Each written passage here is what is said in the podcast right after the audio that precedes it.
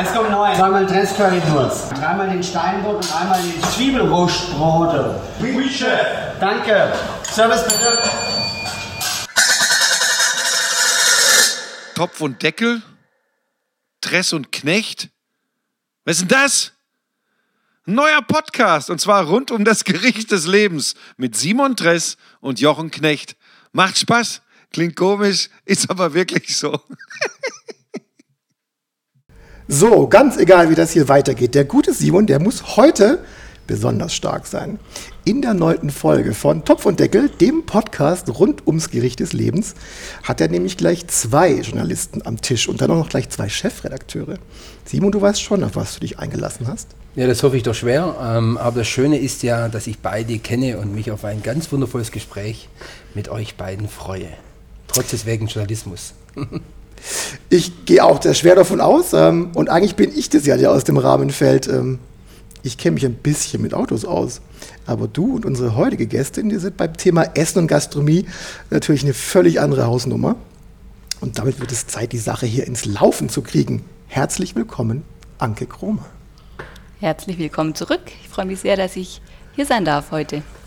Anke, dass du Chefredakteurin bist, das haben unsere Zuhörenden ja schon gehört. Du bist beim Boda Verlag und verantwortest gleich sechs Food-Magazine, wenn ich mich nicht verzählt habe. Ja. Du kannst gerne reingrätschen. Du hast Soziologie und empirische Kulturwissenschaft studiert. Ich wusste nicht mal, dass es das gibt. Du hast bei einem Zeitungsverlag in Stuttgart volontiert und dann 1998 als Redakteurin beim Playboy angefangen. Du merkst, ich habe mich in deinem Leben rumgetrieben. Ähm, das wird vor allem der Simon gerne Ich muss hören. kurz reingrätschen, ganz wichtig, in der Sindelfinger Zeitung habe ich Sindelfinger Zeitung. Angefangen. Eine, die Schmiede von gutem Journalismus. Ich weiß das, weil Das äh, ist wichtig. ich habe da bei einem Volokurs teilgenommen. Ähm, also, das Thema mit dem Playboy wird vor allem der Simon gerne hören, weil der ist nämlich schon seit 15 Jahren Abonnent vom Playboy. Und mal sehen, ob wir den aktuellen Chefredakteur des Playboy, den äh, Florian Beutin, hier nach Haingen-Ehestätten bekommen. Ich glaube, mit der Anke im äh, Hintergrund müsste das funktionieren. Zu deiner Familie gehören neben zwei Söhnen auch dein Mann Felix, ebenfalls Journalist. Ja. Ein schweres Los, die armen Kinder. Und ein ziemlich. Sie wollen auch nicht Journalisten werden. Ich dachte mir sowas. Und ein ziemlich außergewöhnliches Zuhause. Ihr wohnt nämlich auf einem Schloss. Nicht im Schloss, sondern in einem Haus auf Stelzen drüber. Wahnsinn. Das ist auch dein berufliches Epizentrum, ähm, denn auch wenn der Boda Verlag in München bzw. Offenburg äh, beheimatet ist, ähm, seit du 2012 die Chefredaktion übernommen hast, führst du deine Mitarbeiter nämlich dezentral. Das heißt, ihr alle arbeitet fast von, also fast alle von zu Hause. Ähm, ihr druckt also seit neun Jahren äh, die Bilder nicht aus, sondern es geht alles digital. Ähm, hast du noch ein Festnetztelefon oder machst du es nur noch äh, per Teams? Wir haben ein Festnetztelefon, aber ich gehe nie ran. Ja, konsequent. Ähm, an dieser Stelle würden wir beide jetzt wahrscheinlich ziemlich schnell in eine spannende Diskussion rund um Führungsstile, Organisationsformen von Redaktionen abbiegen, wenn das hier kein Podcast wäre, in dem es ums Essen geht. Also, äh, ist ja genauso spannend. Mich würde interessieren, Anke, wie du den Weg vom Playboy zum Food-Magazin gefunden hast. Schon beim Playboy hatte ich diese wunderbare Aufgabe, im Ressort Genuss und Kultur arbeiten zu dürfen. Ähm, heißt, ich hatte damals wirklich diese wunderschönen Themen und ja, es gibt Text im Playboy, es gibt grandiose Interviews im Playboy. Ähm, ich durfte Witzigmann interviewen damals auf Mallorca. Ähm, es war eine wahnsinnig spannende Zeit mit ganz tollen Kontakten, die bis, bis heute äh, lebendig geblieben sind, weil ich damals schon gemerkt habe, alle, die sich mit Essen und Trinken und allem drumherum beschäftigen, sind unglaublich äh, leidenschaftliche Menschen. Passt dann auch wieder zum Playboy. Aber sie sind wirklich mit, mit vollem Herzblut bei der Sache und diese wunderbaren Kontakte ähm, leben eben bis heute und äh, bereichern eigentlich schon mein gesamtes Berufsleben. Cool. Und wie habt ihr beide euch kennengelernt, Simon? Ich glaube, Anke nicht, wir kennen uns jetzt ähm, schon seit, äh, weil sie wird, äh, nächstes Jahr wird sie äh, 40, die Anke. Er redet übers Alter einer Dame. Ja, ich muss sie deshalb sagen, weil ich habe ja schon ihren 30. Geburtstag gekocht. Wenn wir jetzt noch jeweils zehn Jahre draufpacken, dann sind wir bei der richtigen Das war aber charmant gesagt. Ja, meine danke, ich ja. Simon, Also, vielen Dank. ja du Jungspund. Und deshalb kennen, uns, ja, de- deshalb kennen wir uns jetzt schon seit über zwölf Jahren. Und zwar war das für, also zwölf Jahre mindestens, zwölf, 13 Ja, Jahre. wir haben uns wirklich auch im, ja, also vom Job her Genau. kennengelernt. Ich hatte dich interviewt seinerzeit.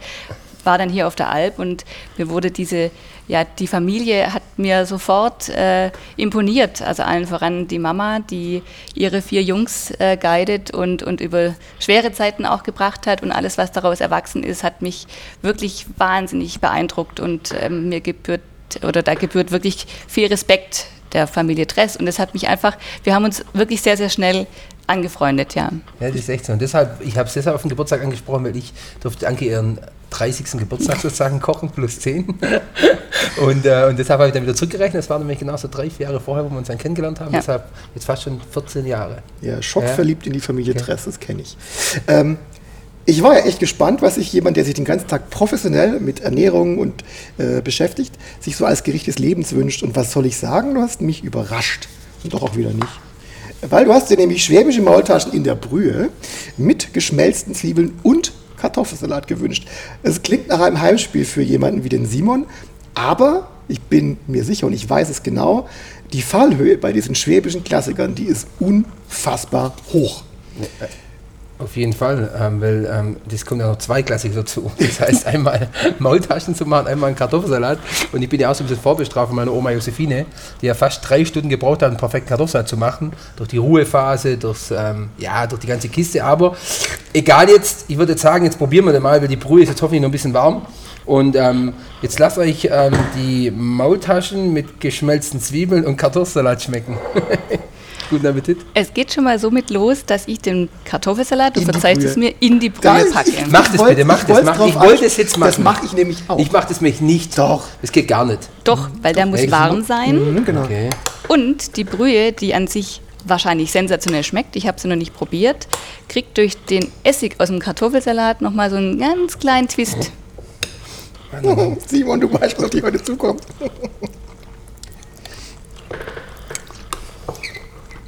Hast meine Brühe Mhm. hat Fettaugen drauf. Die Brühe ist. Wie viele Ochsen sind da drin? Ich glaube vier, vier Semmerrollen.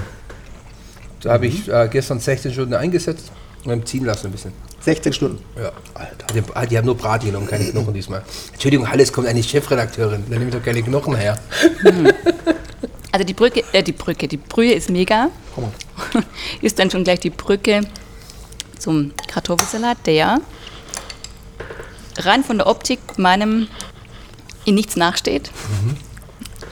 Sehr pur. Beim Kartoffelsalat, da gibt es ja wirklich, äh, es scheiden sich die Geister. Im Norden, da ähm, packen sie noch einen ordentlichen Klecks Mayonnaise oben drauf und, ähm, Und, Gurken und rein. disqualifizieren sich damit sofort? Ja, also der ist ganz pur. Also insofern rein optisch perfekt. Jetzt muss ich mal probieren. Hast du da Zwiebeln drin?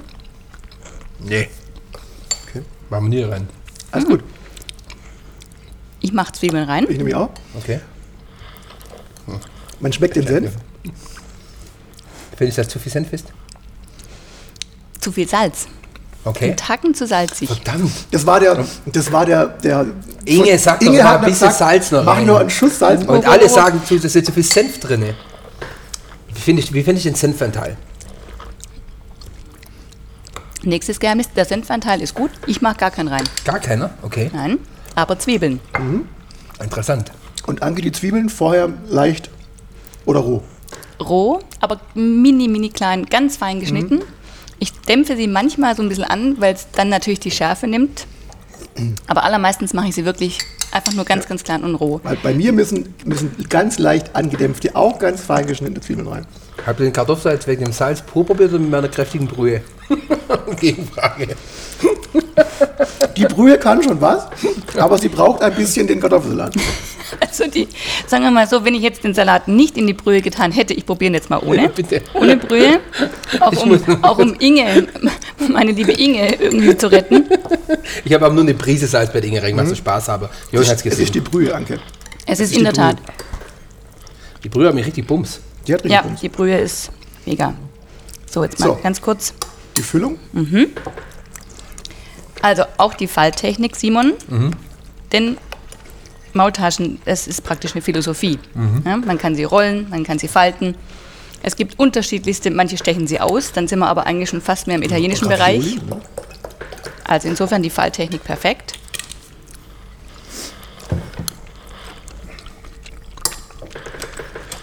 Hm? Bist du verliebt? Ja, ich wollte gerade selber fragen, hey, ja, ich bin verliebt über beide Ohren. Ich habe es gut gewürzt, fällt mir gerade selber ein. Scheiße, guck. Ich, wenn der Druck zu hoch ist. Boah, nee. Pass auf, Aber aber, aber, was ich sehe, ähm, Spinat, Speck. Spinat tue ich auch rein, macht auch nicht jeder.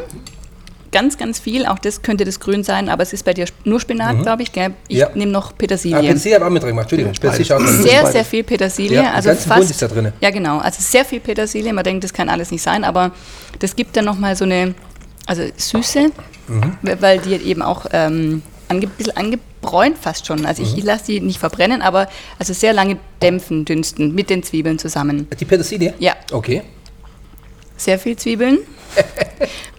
Simon, ich will schon noch wieder zum Essen zu dir kommen. Hau das doch bitte raus, ist immer die Ehrlichkeit. Also. Komm bitte auf den Tisch jetzt, Mensch. Speck auch, ja, aber den lasse ich durchdrehen beim Metzger.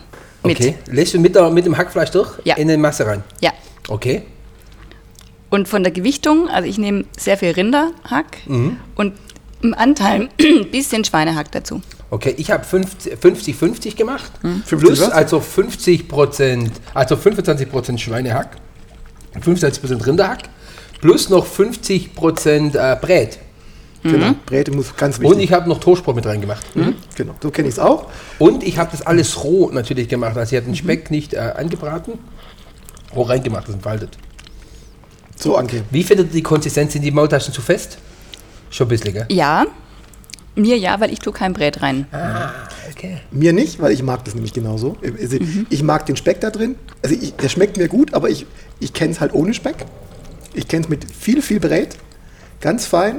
Auch mit viel weniger Grünzeug. Machst du es mit, fast nur mit Brät, oder? Ja, fast nur. Also da ist nur ganz wenig Hackfleisch mit Das drin. machen wir da. Und auch kein Spinat, sondern nur Petersilie, Petersilie, Petersilie, Petersilie. Ähm, und was ich ganz wichtig fand, weil deshalb, das ist für mich eine wirklich eine heikle Folge, weil Maultaschen und äh, Kartoffelsalat, behaupte ich, gibt es bei mir zu Hause die beste Benchmark.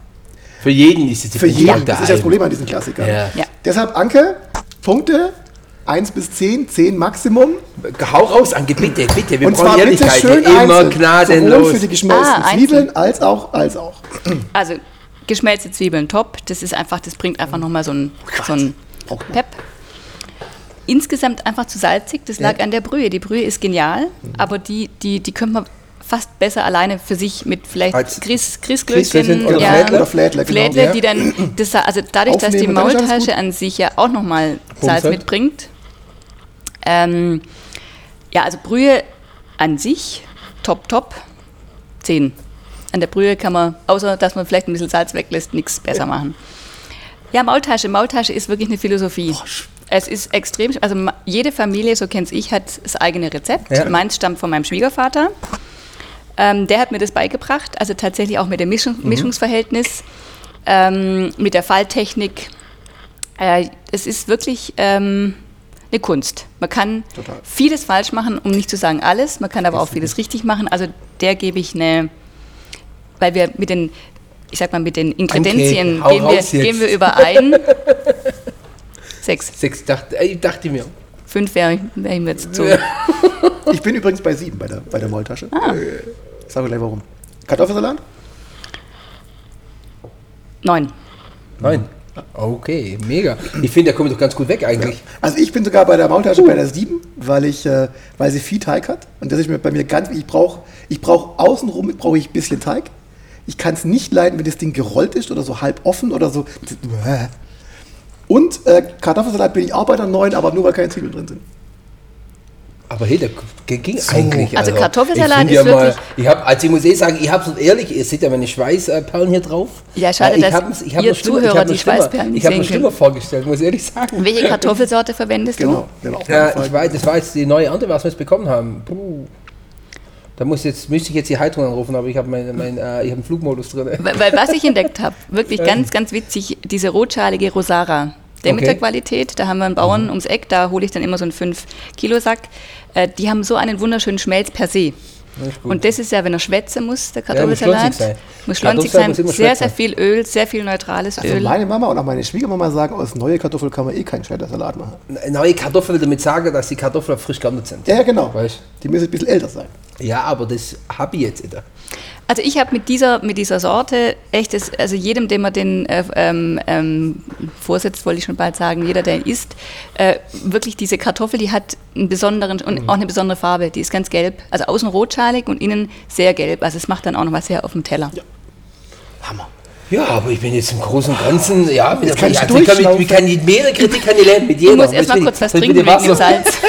Habt ihr Bock auf einen Bildungsauftrag? Unbedingt, Klugscheißer, hau dann raus, komm. Bildungsauftrag zum Thema, ich habe mich auf die Maultaschen konzentriert, weil jetzt die, die, diese Fülle an Gerichten, die die Anke da sich gewünscht hat, da würde ich jetzt zwei Stunden reden. Das wollte ich allen ersparen. Also, im Volksmund werden Maultaschen gerne als Herrgottsbescheißerle bezeichnet. Weil, also die Legende geht, weil die findigen Schwaben in der Fastenzeit das Fleisch vom Herrgott im Teigmantel verstecken wollten. So. Seit 8 1978 erst wird kolportiert, dass ähm, der Sage nach ein Mönch aus dem Kloster Maulbronn die Maultasche erfunden hat. Das findet sich in diversen äh, Kochbüchern, Reiseführern, unter anderem auch von Johann Lafer. Das Problem, in den Archiven der Klosterverwaltung findet sich das überhaupt gar nicht. Fake News. Etymologisch, also sprachwissenschaftlich, geht der Ursprung des Wortes Maultasche, jetzt wird spannend, auf 16. Jahrhundert zurück und bedeutet eigentlich Ohrfeige. Das findet sich nämlich auch schon bei Martin Luther. Und äh, Maultasche bzw. Maultatsche geht dabei auf Tatschen oder Tätscheln oder Schlagen zurück. Ähm, wahrscheinlich, weil die Form, dieses, dieses gebogene, ähm, ähnlich einer Wange ist, die gerade eine sich gefangen hat. So. Ähm, deshalb wurde eben die Maultasche im 18. 19. Jahrhundert auch als Maulschelle bezeichnet. Ich wusste das nicht übrigens. Ich dachte, das ist wirklich Herrgottspreisele, die Schwaben. Nein, das ist Fake. Vinzenz Klink sagt das übrigens auch. Der sagt auch, dass ähm, das Wort eigentlich aus dem Italienischen kommen muss. Weil es gibt äh, in einem Wörterbuch aus Nürnberg 19, 1718 wird Raviolo als Maultasche übersetzt. Ähm, das heißt, man geht davon aus, dass es sich bei der Maultasche eigentlich um eine schwäbische Nachahmung bekannter italienischer Teigwaren handelt, wie Ravioli oder Tortellini. Dazu passt, dass jetzt kommt wieder Maulbronn. Ähm, um Maulbronn herum gibt es zahlreiche, zahlreiche Waldenserorte. Und Waldenser waren protestantische Glaubensflüchtlinge aus Norditalien, die auch den Maulbeerbaum und so weiter äh, rund um 1700 mit nach Süddeutschland gebracht haben. Und wahrscheinlich eben auch die Ravioli, irgendwas Gefülltes. Und die Schwaben haben es kopiert. Maultaschen hießen früher übrigens auch Laubfrösche. Warum? Weil es die ursprünglich auch mit Spinat und Kräutern gab. Also ohne Fleisch. Da sind Spinat wieder. Die schwäbische Maultasche ist, ist seit 2009 von der EU in ihrer Herkunftsbezeichnung geschützt, fällt in die Klasse der geschützten geografischen Angabe. Das heißt, mindestens eine der Produktionsstufe Erzeugung, Verarbeitung, Herstellung muss im Herkunftsgebiet stattgefunden haben. Deshalb darf, dürfen sich Simons Maultaschen natürlich schwäbisch nennen. Sehr schön. So, wir haben ganz viel über, über die Maultaschen geredet. Lass uns nochmal zur Technik kommen. Wie kriegst du das hin, dass die in der Brühe nicht auseinanderfallen? Äh, also die sind teilweise aufgegangen. Äh, ich mache es nicht zu, ganz klassisch. Und ich mache ein bisschen Öl in den Teig rein. Ähm, das finde ich immer ganz wichtig. Obwohl ich auch manchmal einen Mix mache. Das habe ich jetzt diesmal nicht gemacht, weil manchmal nehme ich auch ein bisschen Milch her. Also halt Öl-Milch oder Milch-Öl-Mischung zum Beispiel für die Teigherstellung. Und dann ein Dinkelmehl und äh, dementsprechend etwas ähm, und Eier natürlich. Und der Teig ist ein klassischer Spätzlesteig, oder was ist das für ein Das, Teig? nee, nee, äh, das ist im Endeffekt äh, 400 Gramm Mehl, äh, zwei Eier und äh, vier Esslöffel Öl oder auch Milch. Wie machst du? Ich kaufe ihn tatsächlich beim Bäcker. wir haben, wir haben tolle, tolle Bäcker, die den eben einmal in der Woche frisch Ja. machen. Und dann sind es natürlich diese breiten Bahnen. Bahnen. Und ähm, ja, also da, da zu deiner Ehrenrettung, ich mache den Nudelteig zwar manchmal selber, für dann wirklich Pasta dann, aber nicht für die Maultaschen. Anke, hat eigentlich die Kombination aus Maultaschenbrühe bei dir in der Familie irgendwelche Gründe? Eigentlich, äh, du hast schon mit angedeutet gehabt, oder? oder Ja, das, da haben wir ja noch gar nicht drüber gesprochen, dass man die ja auch auf zwei, in zwei verschiedenen Konsistenzen essen kann. Nämlich einmal in der Brühe, einmal angebraten. Das machen dann die Schwaben am Tag drauf, dass ja nichts verkommt. Ähm, sich ja, nein, aber wenn ich unterbrechen darf, nennt sich ja Katzengeschrei. Hast du Ehrlich? gewusst, habt ihr das gewusst gehabt? ja, das, Dieses Katzengeschrei ist im Endeffekt, egal ob jetzt zum Beispiel Mit Ei Fleisch vom Tag drüber, einfach ein Ei drüber. Ja. Egal was vom Tag vorher übrig ist, kommt Ei drüber. Spätzle, alles. in München, glaube ich, Kröstel. Kröstel, Oder in genau. Bayern. Ja. Genau. ja, in der Brühe deswegen, weil Maultaschen für mich so ein, ja auch ein ein Soul Food sind. Also Maultaschen in der Brühe, es wird einem gleich warm ums Herz und, ähm, und außerdem wird der Kartoffelsalat warm. Ich mache ihn übrigens auch, das vielleicht auch nochmal zum Thema Kartoffelsalat, es ist eine Philosophie. Ich mache den wirklich mega basic, also kein Senf drin und ganz wichtig aber mit heißem Wasser. Und die Kartoffeln müssen vor allem noch heiß sein, wenn man sie schält. Also alles muss eigentlich heiß Genau. sein. Heißt, wenn man Gäste hat und meistens äh, mache ich wirklich Maultaschen für Gäste. Neulich hat man ganz liebe dänische Familie zu Besuch, denen habe ich auch Maultaschen äh, gemacht und äh, alle mögen das witzig, obwohl es wirklich also ja schon aus der schwäbischen DNA kommt. Und dann ist es ein bisschen tricky, dass das, ich meine, wem sage ich das, dass das dann à Minute heiß auf dem Tisch ist. Und da ist halt der Trick, äh, wenn, wenn, wenn er dann auf dem Tisch abkühlt, der eigentlich heiße Kartoffelsalat, dann äh, wird er in der Brühe wieder warm. Also deswegen liebe ich ihn in der Brühe. Brühe. Aber es gibt bei uns tatsächlich auch die Variante dann aus der Pfanne am Tag drauf oder am übernächsten Tag, weil die kann man ja wunderbar Mag ich fast noch mehr. Wie viel Öl im Kartoffelsalat? Sehr viel. Noch mehr eigentlich. Sehr viel Öl, also wirklich auch, auch ganz neutrales. Äh, nach nicht schmeckendes Öl, weil da geht es wirklich ja nur um die Mhm. Konsistenz, dieses Verbindende und dieses ja, Schmatzige und ja. Ich habe dann gelernt, Tommy, Tommy Sonnenblumenöl. Ich wollte es jetzt nicht sagen, aber Doch, ja. wir dürfen, wir haben ja keinen Sponsor. Tommy Ja. Sonnenblumenöl ist das, Ja, Habe ich nicht. Hab ich ist nicht. das Einzige, das nach, das nach nichts schmeckt. ist so. Ob das jetzt eine Qualitätsfrage ist, weiß Hoffentlich ich hört nicht. jetzt niemand zu. Ja, Aber es schmeckt nach nichts und deshalb muss das, muss das da rein. Und das richtig. stimmt. Ja, ist so. Ja. Wahnsinn. Ähm, ich möchte kurz mich an die geschmelzten Zwiebeln ranwagen. Das hat einen historischen Hintergrund bei mir. Ich habe meine ganze Pfanne weggeschmissen, weil sich ein Kilo Zwiebeln da reingebrannt hat. Auf dem Weg hin zu geschmelzten Zwiebeln. Ich habe es nicht hinbekommen. Inzwischen weiß ich, wie es geht. Aber Simon, sag uns mal, wie, wie kriegt man die perfekte geschmelzte Zwiebel hin, die schlotzig ja sein muss, so leicht süßlich, aber auf keinen Fall angebrannt. Die muss ja braun sein, aber eben nicht verbrannt. Ja, mit Butter. Also ich mache nur mit Butter. Weil Butter im Endeffekt was ist, wo du halt ab 70 Grad natürlich auch das, äh, das Karamellisiert. Nussbutteraroma und das karamellisiert, dass der Zuckeranteil rausgeht, was drin ist. Und, ähm, und dann kriegst du eigentlich die besten Zwiebeln hin. Weil dann kriegst du halt schöne goldbraune hin. Mit dem Öl hast du immer das Problem, dass die Temperatur halt immer höher und höher steigt und deshalb werden es trotzdem immer eine leichte Bitternote haben. Oder du hast wieder das äh, bescheidene Öl von gerade eben. Äh, dann macht es halt Mein, nichts mein. Thema, ich bin Digitalo. Ich kann nur 1 oder 0, an oder aus. Ich kann nur Herd auf 12 oder auf 0. Nee, aber das geht nicht. Und bei der Butter ist ja das Schöne, du weißt, wann es schwarz ist. Geht aber ganz schön schnell, wenn wir von jetzt auf Genau, von genau. nicht schwarz auf schwarz. Und, ja, Entschuldigung. Thema Zwiebel vielleicht aber auch noch. Wir sind ab und zu am Bodensee unten und da gibt es ja die berühmte Höri-Bülle. Und dit- auch da, also auch wie bei der Kartoffel, es hängt so ein bisschen natürlich schon vom Produkt ab, was man verwendet. Also Ja. da habe ich das Gefühl, die haben einfach auch eine, ja, also die schmelzen anders. Warum auch immer. Ja. Stimmt. Das ist, ja, das ist echt so. Und, und das Interessante ist, was ich halt wichtig finde, ist aber die geschmelzte Zwiebel, dass man beides kalt ansetzt. Das finde Ja. ich wichtig. Das heißt, du durch Zwiebel kalt in die Pfanne, mit der Butter zusammen kalt in die Pfanne, dass es langsam sich erwärmt. Okay. Weil dann kriegst du auch noch eine perfekte Zwiebel hin. Weil dann dich erstens ähm, gar Ja, und nicht die. Butter erst heiß werden lassen. Genau. Und dann die Zwiebel rein, weil dann ist, glaube ich, das Ungleichgewicht zu hoch. Und deshalb langsam ziehen lassen, bis sie alle schön, bis, sie, bis das komplette Wasser aus der Zwiebel raus ist, dann entsteht eigentlich das, das Goldbraune eigentlich. So in dem Part drin. Ja, das hatte ich hier. Ich bin völlig. Ja, ich, ich sauge das gerade auf. Weil Ja, das hoffe ich auch. äh, Und in meinem Kartoffelsalat sind ja die rohen Zwiebeln. Das ist Ja. dann sozusagen Zwiebel in zwei Varianten.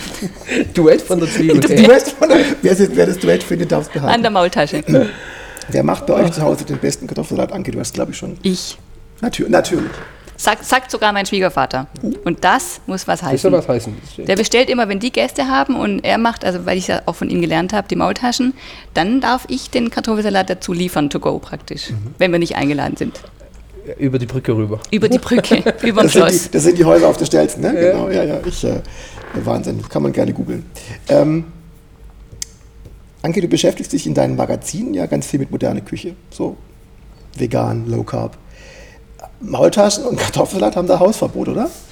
Nein, gar nicht, weil, weil es ist ja wirklich, es sind ja auch die Klassiker einfach. Also was, was wir, äh, was wir spüren, dass eine ganz große Sehnsucht da ist, einfach so zu, zu diesen wirklich, zu den Basics auch tatsächlich. Und die, wie wir jetzt ja äh, schon seit ein paar Minuten diskutieren, die haben es ja echt in sich. Ne? Und, und die gibt es ja wirklich, jede Region ähm, hat da ja definitiv diese, diese Gerichte, die einfach Heimat bedeuten. Also deswegen war das auch der Wunsch jetzt von mir heute hier mit Maultaschen, dich zu stressen, weil es einfach so ein wunderschönes Thema Heimat ist.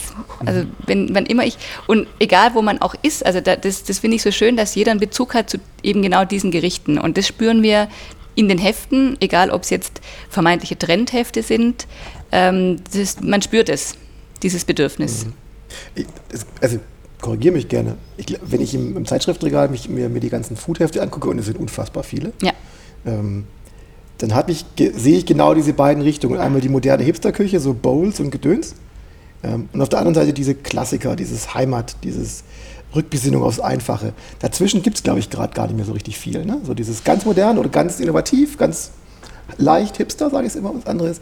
Heimat, Soul Food. Ähm, Gut, ich meine, Simon ist ja nun definitiv ein, ein Vorreiter oder also wirklich ein, ein Vordenker in, in, diese, in diese Richtung, in Richtung auch Nachhaltigkeit. Also ich glaube, es wird immer wichtiger, einfach bewusst zu entscheiden, was esse ich und wo kommt her, was ich esse. Also das sehen wir in unserem äh, Veggie. Veggie ist ein, eigentlich Food ist ja Special Interest und Veggie ist Spe Special, Special Interest, also hat ähm, einen extremen äh, Trend. Äh, Seit Jahren ist es ein Trend, inzwischen ist es aber eine gelebte Haltung quasi. Und, und äh, wir, wir merken, ganz viele junge Menschen greifen jetzt zu Veggie und kochen in der WG nach diesem Heft. Ähm, nicht, weil sie sich Fleisch nicht leisten können, sondern weil sie es sich gar nicht leisten wollen. Und weil, weil wir eben auch über dieses Heft transportieren, du musst nicht immer Fleisch dabei haben. Ich esse Fleisch, wie man jetzt in der Maultasche sieht, aber wenn man nur bewusst einfach zu Fleisch greift, dann kriegt es einen sehr viel höheren Wert. Also das, was Simon eigentlich über Jahre und jetzt hier im, im neuen 1950 und überall äh, wirklich versucht zu transportieren, ist einfach den d- Wertschätzen, was man auf dem Teller hat. Und das, also ich glaube, dass das der, der, der Megatrend ist über allem.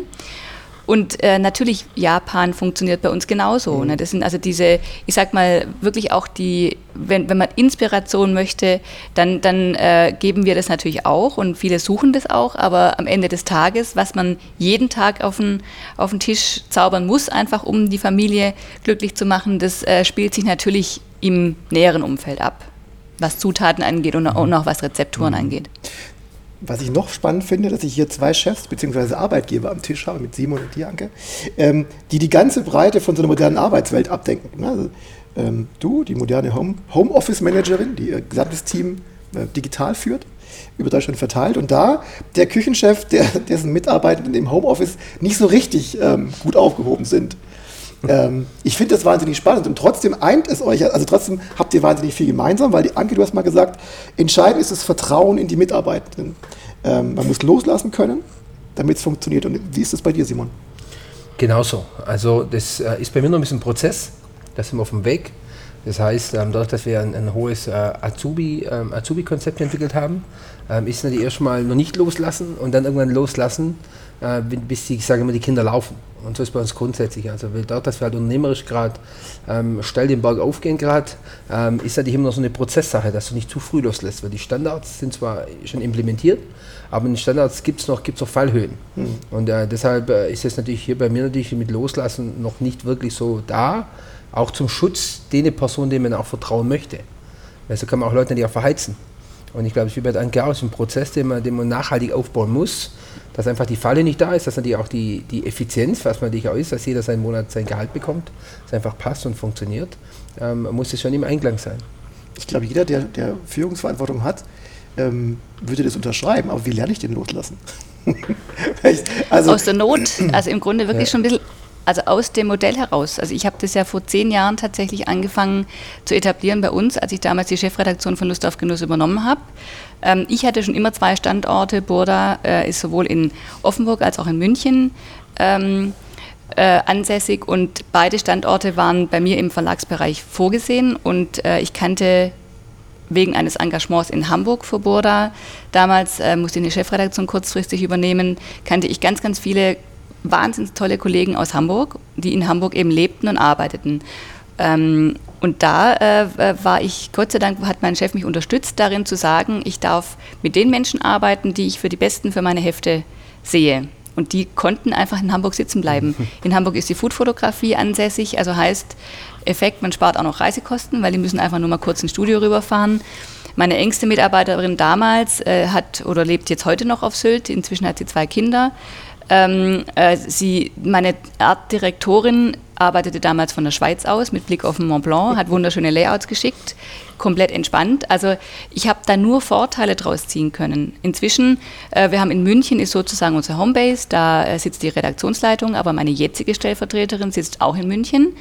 Und äh, es ist ein, ein Austausch äh, auf Augenhöhe und ähm, jetzt mal rein, rein operativ, vor allem via E-Mail. Jetzt neu durch Corona kamen die Teamsitzungen, wo man sich dann tatsächlich auch noch wieder mehr sieht.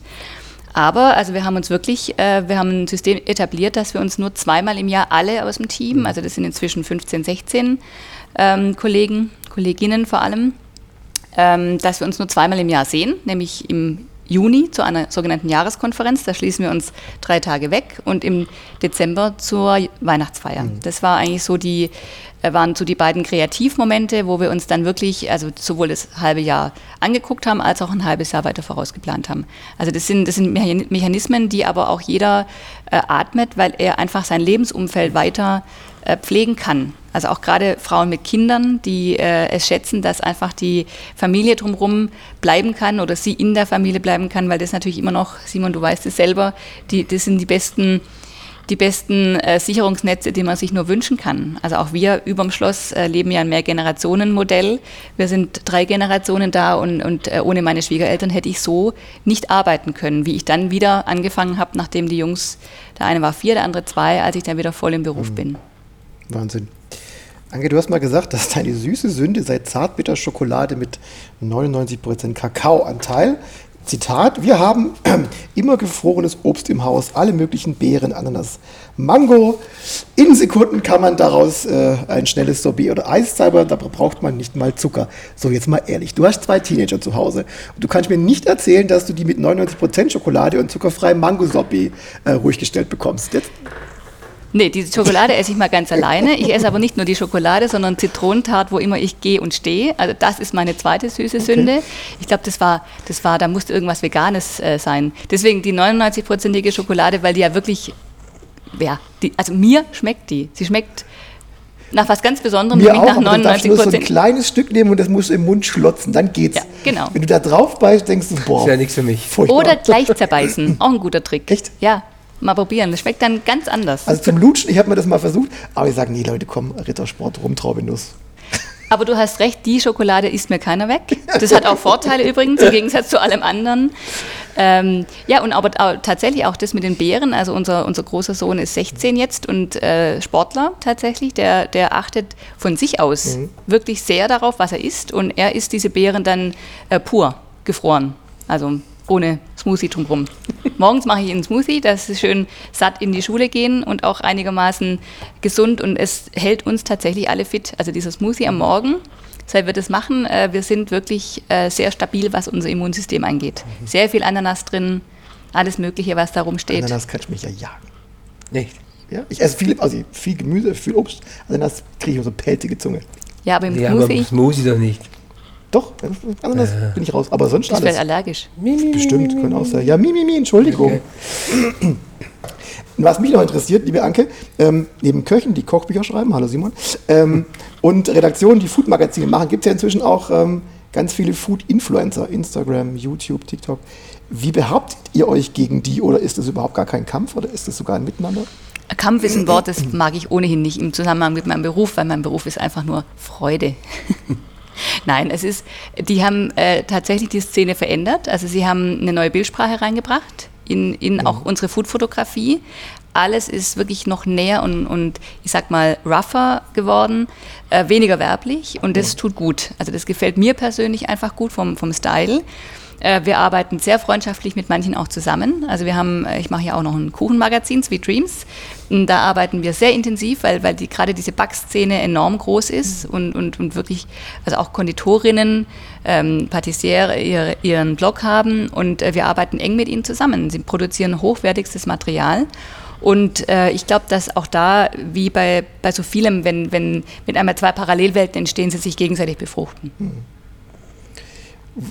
du hast es fast schon beantwortet, wo holt ihr euch die Inspiration für die Titelbilder, für, die, für den Style? Das ist ja, wie du hast gesagt, das ändert sich ja auch permanent. Also vielfach, es ist viel Bauchentscheidung, das passt ja zum Essen, ähm, die aber basiert auf Daten, die wir haben. Also mhm. wir, wir sind sehr nah am Leser, wir machen äh, sehr regelmäßig Marktforschung, um zu sehen, sind wir noch passgenau mit den, mit den Heften am Markt oder hat sich da draußen was verändert, wie eben zum Beispiel Bloggerszene, inwieweit nimmt die Einfluss auf die Art und Weise, wie Essen präsentiert wird, weil das für uns neben dem neben der Raffinesse im Rezept ist es auch eben wichtig, wie richten wir an. oder wie, was, auf welchem Was Tisch richten wir genau. an. Ja, also Tafelkultur, Tischkultur, Gastgebertum ist ganz entscheidend bei uns. Ähm, die Keramik, die jetzt aus Skandinavien so langsam äh, runterkam die letzten Jahre und, und da haben wir sehr, sehr früh diesen Trend eben aufgegriffen und setzen, glaube ich, dadurch auch Trends. Und dann ist es so, dass also gerade bei Lust auf Genuss, meinem Haupttitel, ähm, ganz unterschiedliche Cover funktionieren. Zum einen wirklich diese, ich sag mal, Jeeper-Cover, so, sobald man es an der Kasse stehen sieht, Also ich will das jetzt im Mund, sofort genau. haben. Kaiserschmarrn. Kaiserschmarrn ist jetzt, sagen wir mal, nicht gerade die Hochküche, auch da kann man wahrscheinlich viel falsch machen. Aber das will ich einfach sofort essen. Ich denke an die Skihütte, ich denke an den Urlaub zurück oder freue mich auf den Urlaub an, am, am Berg oben und äh, möchte einfach jetzt sofort diesen Kaiserschmarrn aus der eisernen Pfanne. Dann haben wir natürlich andere Hefte, da, da geht es jetzt wirklich auch um Weihnachtsmenüs. Also da darf es ein bisschen höher sein, höher vom Anspruch. Äh, unsere Zielgruppe ist ohnehin sehr, sehr äh, weit in, im, im Bereich Kochen. Sie geben, melden uns zurück, dass eigentlich nur noch ihr, ihr Top-Köche die sind, die ihnen noch mehr Wissen vermitteln können neben uns. Also die sind, haben ein hohes Kochlevel. Also heißt auch die Bandbreite müssen wir berücksichtigen. Ähm, dann Urlaubsküche ist zum Beispiel was, wo man eben auch wieder diese Sehnsucht äh, damit, damit äh, schürt. Mallorca, Tapas. Also es ist ganz unterschiedlich, woraus wir dann am Schluss uns für ein Titelbild entscheiden. Ich- Mich interessiert noch was brennend, da muss der Simon jetzt durch. Anke, was unterscheidet den Simon Tress von anderen Spitzenköchen? Zum einen, dass wir befreundet sind. Ja. Ich bin jetzt nicht mit, mit so vielen Spitzenköchen bin ich nicht Aber du befreundet. kennst ja viele. Ja, ich kenne viele. Nein, aber alle eint, vielleicht fangen wir damit an, dass sie wirklich diese Leidenschaft für ihren Beruf haben. Also es gibt kaum jemand, der so, der so ähm, im Thema ist ja, und darin aufgehen kann. Ähm, die, die so viel Respekt dem Produkt entgegenbringen, den Menschen, die die Produkte, mit denen sie arbeiten, wirklich also so, so, so ehren in allem, was, was sie dort tun. Also die Produzenten schon, schon an, an unglaublich viel Herzblut reingeben und sie veredeln dann. Und, und äh, das ist was, was mich an diesem Berufsstand unglaublich fasziniert. Es sind wirklich tolle, tolle Menschen. Und das eint den Simon mit, mit vielen, vielen anderen, die ich kennengelernt habe. Und sie sind einfach alle verrückt. Das stimmt. Ja. Im besten Sinne verrückt. Und was macht den Simon aus?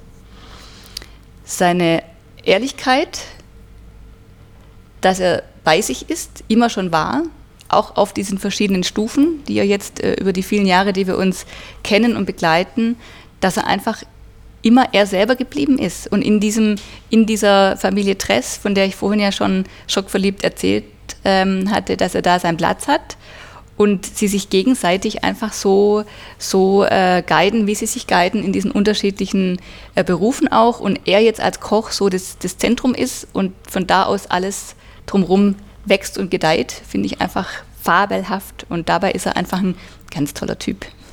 Kann ich zurückgeben, liebe Anke. Vielen Dank. Aber, aber verrückt ist es hängen geblieben. so, ähm, am Ende meiner Portion sind noch ganz viele Themen übrig. Ich denke, wir könnten noch so locker zwei Stunden. Dann müsste ich aber äh, das 1950 heute Abend leer bleiben und damit würde ich mir selber in, ins eigene Fleisch schneiden, weil ich habe heute Abend einen Vierertisch hier. Ich hoffe, du denkst dran, Simon. Ja, vielleicht mal gucken. Und deshalb möchte ich, bevor wir auf die Zielgerade einbiegen, an der Stelle wie immer darauf hinweisen, dass ihr da draußen das Rezept zu Simons geschmelzten Maultaschen in der Brühe mit Kartoffelsalat wie immer auf www.gerichteslebens.de findet. Und natürlich interessiert uns, Anke, wie es bei dir weitergeht. Du hast ja mal ein Buch geschrieben, ist schon lange her. Lieber gemeinsam als einsam. Ähm, was treibt dich noch an? Was kommt noch? Noch mehr Food-Magazine oder was ganz anderes?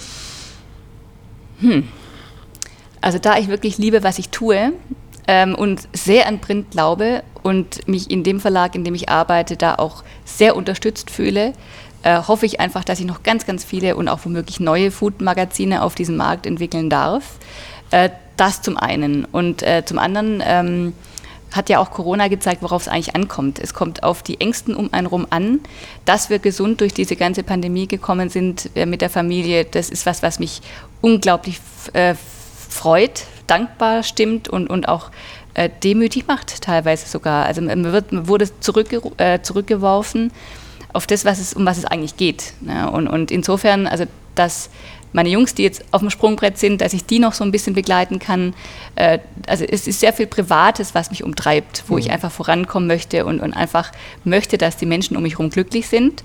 Ich selber bin in meinem Job wirklich wahnsinnig glücklich. Also ich hätte ich, viele sagen immer, oh, hätte ich doch noch was anderes gemacht. Ich wüsste nicht, vielleicht Innenarchitektin, ja. Das ist das Einzige, was mich wahnsinnig begeistert, äh, einfach so im, im, Privaten, was übrigens auch mit dem Thema Tischkultur und Gastgeben und Tafelkultur ja auch mit, mit reinspielt. Das macht mir unglaublich Spaß und ähm, ja, vielleicht geht es dann ganz, ganz später irgendwann mal in die Richtung, dass man sich mal irgendwie überlegt, was man da alles noch machen könnte, aber im Augenblick und in den nächsten Jahren nichts lieber als weiter nette Köche kennenlernen, von, de von deren Wissen profitieren und äh, andere Menschen, und das ist das Allerschönste, dass wir, dass wir zurückgespiegelt kriegen, dass wir andere Menschen glücklich machen. Mein Team ist glücklich und wir machen andere Menschen glücklich. Und was kann man denn Schöneres machen?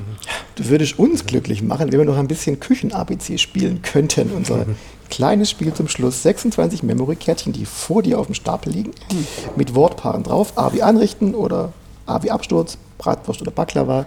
Du nimmst bitte, ziehst zehn Kärtchen, ein bisschen Mischeln noch. Mhm. Ich habe vorhin schon notariell vorgemischelt. ähm, ziehst zehn Kärtchen, gibst die dem Simon und der, oh, jetzt war eine um. Und äh, dann reden wir ein bisschen drüber, was du so assoziativ äh, zu den einzelnen Begriffen zu sagen hast. Das ist aber spannend. Das sind wieder die alten Karten. Ich äh, wechsle das ja permanent, nee. dass sich niemand äh, darauf vorbereiten kann.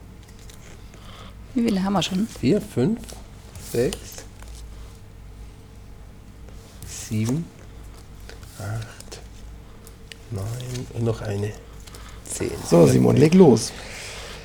Äh, danke. Äh, Jägersoße oder Jackie Cola? Schreibt man Jackie Cola wie Jägersoße? Mit J kann man machen. Verdammt, Chefredakteurin. Das Vega ist vegane ja. Jägersoße. Ähm, das ist jetzt aber gleich wirklich schwierig zu anfangen. Also, das ist so schwer mit Jackie Cola. Jackie ohne Cola. Echt? Jackie, ja. ich, Jackie ich bin, ich bin sehr zählt. pur unterwegs. Jack Daniels, früher Kindheit? Nein, also oder? nein, gar nicht. Also wirklich Jackie Cola hatte ich äh, keine Erlebnisse, wie vielleicht ja. manche anderen. Äh, Whisky ja, gerne. Nicht zwingend Jackie, aber auf gar keinen Fall Cola dazu. Hm. Gut, im Bier auf dem Land, wir machen alles mit Cola. Ja. Bacardi Cola, J Cola, Whisky, bin ich, Whisky, Whisky bin ich rauch, allein der Geruch erinnert mich an Biotonne, es geht nee. gar nicht. Aber, aber dann gehen Doch, wir mal... so einen schönen torfigen, oh. aber das ist dann halt nicht Jackie. Nee. okay, wir müssen uns aber jetzt entscheiden zwischen Jägersoße oder Jackie Cola. Jackie. Jackie ohne das Cola. Zählt okay, auch. Das das Außerdem gibt es bei euch gar keine Cola. Nee, aber im Jugendclub in Ehstedt. Oder Simon ab und zu. So lange kennen wir uns noch nicht. Der Simon biegt da immer falsch ich ab. Ich biege da ab und zu jetzt noch falsch ab. Das heißt, wenn der nächste Mal abends mal kommt, Freitag oder Samstagabend, gehen wir im Jugendclub. Okay. okay, schon wieder so eine Kackfrage, Entschuldigung. Unterberg oder Umami? Herr Jochen, ey. Also wenn man Unterberg äh, durch Fernet ersetzen dürfte, wir sind immer beim Alkohol hier, geht es ja. ja. nur um Alkohol bei den Fragen? Die anderen Kartensätze geht es viel um Schokoriegel, da geht es viel mehr um Alkohol. Um Alkohol. Hm. Aber Unterberg Kräuter also, ist schon okay. Umami ist ja, ich meine, Umami ist so verteufelt, mhm. aber wenn man Umami jetzt übersetzen wollte, dann heißt es ja einfach nur, ja, gut, also der, der fünfte Geschmack. Mhm. Ne? Warum ist es verteufelt? Ja, weil es ja als Geschmacksverstärker verteufelt ist, okay. schlicht. Ne? Also, ähm, und ich glaube, man, man braucht einfach auch gar keinen Geschmacksverstärker, wenn man so kocht wie, also du hattest jetzt zum Beispiel sehr viel Salz, wie wir, glaube ich, schon ein, zwei Mal erwähnt haben. Äh, da braucht man nicht auch noch Umami. Ich liebe ja auch meine Frau. Ja, stimmt, richtig. Ja. Geile Ausrede. Ähm, nein, Unterberg. Unterberg? Ja. ja. Kennt ihr eigentlich noch das Lied? So bestelle ich Unterberg. Komm doch, komm doch zu uns. Wir wollten das mal als Klingelton machen. Ja, wäre ich mal witzig, ey. Das stand im Jugendclub auch im Regal wahrscheinlich. Nee, es wird auch nicht getrunken. Jägermeister, da fällt die, da fällt die Cola. so, nächste Frage. Saumagen oder Sake? Sake. Schon wieder Alkohol.